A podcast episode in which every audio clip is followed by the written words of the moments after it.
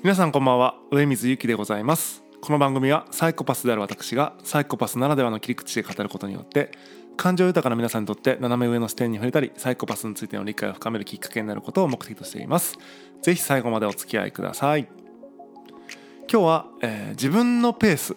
についてお話ししたいなというふうに思ってます。まあ、自分のペースっていうとですね、まあ、ち僕がちっちゃい頃、まあ、僕はその1985年生まれですけども、まあ、僕がちっちゃい頃っていうのは、まあ、わがままとか、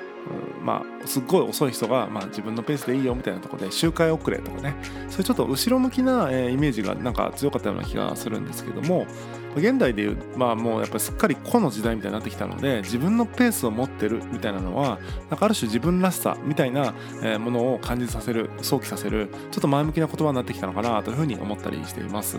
でまあ集団の中の自分ではなくて、まあ、自分は自分なんだっていう時代になってきたんだろうなということだと思うんですけども、えーまあさっき言ったみたいにですねまだ僕がだからちっちゃい頃、まあ、なんなら僕がまだこう就職するような年代になるその時ですね。20代前半とかになってくるとあのなんでしょうね。まだまだその、まあ、今もそうなのかな？分かんないですけど他人のペースで生きていくっていうことになれないと社会人になれないみたいなのがすごくあったなと思ってるんですね。まあ、自分で会社作るとかなんかそういう人は別ですけども、まあ、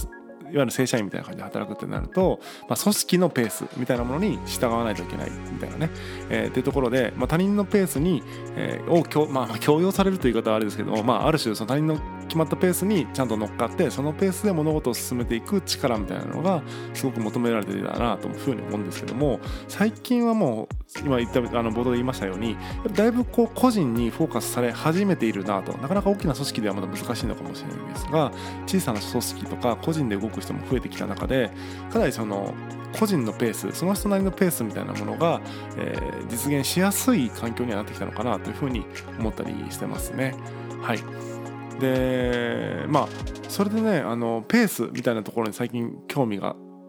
あってというかちょっと考えたことがあってでまあ短期的なもの例えば、えー運動会をやりましょうとか、うんまあ、今度イベントやりましょうとかっていう時のゴールが決まってますよね。いついつそのイベントをするからそれに向かって準備をして、えー実施して終わってまあなんかお疲れ様でした。みたいなその終わりが見えてるものっていうのは、まあ、短距離走みたいなものだと。だから多少、うん、こうチームというか仲がぐちゃっとなったとしても、まあ、短距離走であの考えてもらうと考えてもらうと分かるんですけども 50m ってまあなんか分かんないですけど7秒ぐらいですよね。大体6秒とか7秒とか、まあ、すごい遅い人でも8秒とかっていう感じで、えースピード感が違っても誤差1秒みたいな世界数秒の世界ですよね。なので、うん遅れてるなってことは分かってもそこまでストレスになりづらいなって思うんですよね。とかストレスになったとしても終わりが目の前にあるから、まあ、そこまで頑張ろうってやりやすいと。でも長期的なものっていうのはあのなかなかこうね。例えばマラソン例えれば、えーすごい時間差ありますよね。何十分とかってプロのマラソン選手の差でもありますよね。だからあの数秒の差と何十分の差っていうのはすごいでかいなと思っていて実際人生の中で、えー仕事をやるとかなんでしょうね。まあこう短期的でない、まあ、その続けるつもりの恋愛とかってなってくると、まあ、いわゆるゴール終わりがなくて、えー長期的に続いていくものだったりすると思うんですね。そういう時にはあのやっぱペース感みたいなものがこうずれてるとどんどんどんどん距離が開いちゃうっていうのが問題なの問題として、ね、大きいなというふうに思っています。これはあのよく会社とかでビジョンを掲げていわゆる目的どこに向かって走っていくかみたいなことを共有するためにビジョンが必要だっていうゴールを共有するってことが大事だということになるんですそのゴールというかその達成したいビジョンですよねそっちに向かって、えー一緒にそっちに走っていこうよっていうことでビジョンを掲げること大事って言われてるけども果たしてそのそれだけでいけるかっていうとやっぱりペースがついていけない人っていうのは脱落していっちゃうっていうのが正直なところなのかなというふうに思っています。でなのでペースって思ったより大事だなと僕は思ってるんですね。で、まあ、なんかプロジェクトを立ち上げる時立ち上げる時っていうのは、まあ、立ち上げてるメンバーがいるぐらいですから大体みんな同じような、えー思いを持ってたりとか同じようなその熱量を持ってたりすると思うんですよね。けどちょっと始まってみるとやっぱりその誤差が出てきてしまうとこれはね何なのかなってやっぱり思うと単純にまあ、自分にとってちょうどいいペースが違うっていうだけの話なのかなというふうに思うんです。で僕バンドをずっとやってて、えーと、その中でかなりあの 何度もバンドを解散させてきたり、えー、メンバーが辞めていったりってこと経験があるので分かるというかこうピンとくるところがあるんですけども結構やっぱ人が辞める時っていうのは単純に仲が悪いとかそういうことも中にはあるけども喧嘩したとかもあるけどもどっちかというとペースが合わなくなるってことの方が多いなと思ってるんですね。例えばバンド活動でいうと、うん、なんかこう30歳になってみたいな。そろそろこう何？将来を考えたいなと思った時に今のペースでこの活動を続けるのはなまあペースですよね。だから今のペースで活動ができなさそうだなとか、えー、彼女との結婚を意識するようになった、えー、彼女と結婚したら多分今みたいにこんな時間割けないだろうなとかっていう感じで、えー、結局ペースが乱れることをきっかけに、え、バンド活動を続けられないかもしれないみたいなことを考えたりすると。で最近僕のバンドメンバーが辞めた例でいくと、えー、まさにその仕事をね、えー、ちょっと仕事転職というか、まあ、キャリアちょっとチェンジしたいからそのためにちょっと準備したいからちょっとバンドを今のペースでやれないっていうところで、えー、辞めていったんですねなのでなんかそういうペースが乱れると人は物事はチームっていうのはこうバラバラになりやすいんだなということをすごく感じているところです。で結構ねあの小さいチームほどバンドもそうですし小さな企業とかプロジェクトチームとかそういうちっちゃいチームほどやっぱみんながね自分のペースを持てたりするのですごくねあのペース問題はね闇が深いなというふうに思っています。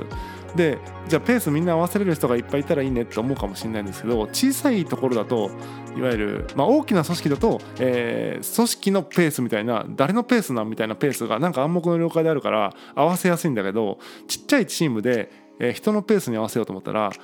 誰のペースに合わせていいかちょっと分かんないって感じになるんですよね。よっぽどその独裁者みたいなリーダーがいてそのリーダーが絶対でそのリーダーのペースが絶対だってことであればそのリーダーについていけばいいんでしょうけど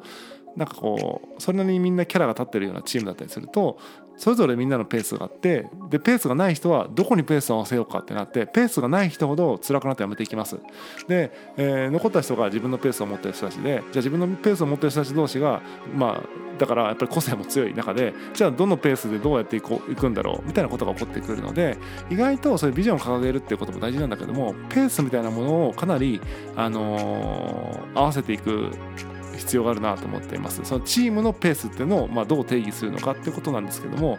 うん、まだ答えは僕も出てないんですがそういうチームのペースをどのように共有しながらやっていくかってことは大事だなと。別にそれはスケジュール表でこのここでタスクがこうやって終わってみたいな話ではなくてその気持ちの問題ですね。自分がこれぐらいのスピード感で進めたいという気持ちみたいなものをどう、えー、みんなで足並みを揃えていくかっていうのは、うん、こう物事をね続けていく上でとても大事な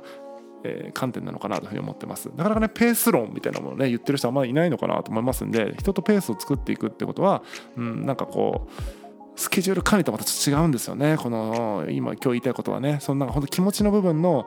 なんか急ぎ度合いみたいなのをどんな感じで、あのー、合わせていくかっていうのはむちゃくちゃ難しいなと思っています。これは僕の人生の中でも今のところ成功体験がないというかなんか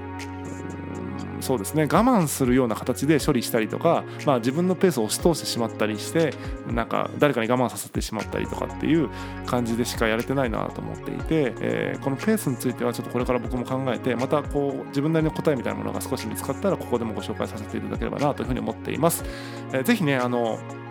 ペースチームとか、まあ、誰かと一緒に走っていく時のペースをどんな風に考えてどんな風な工夫ができるかっていうところでですね考えてみてほしいですし、えー、もしいいアイデアがあれば教えていただければ嬉しいなというふうに思ってます、えー、本日は以上です。またお会いしましょう。さようなら。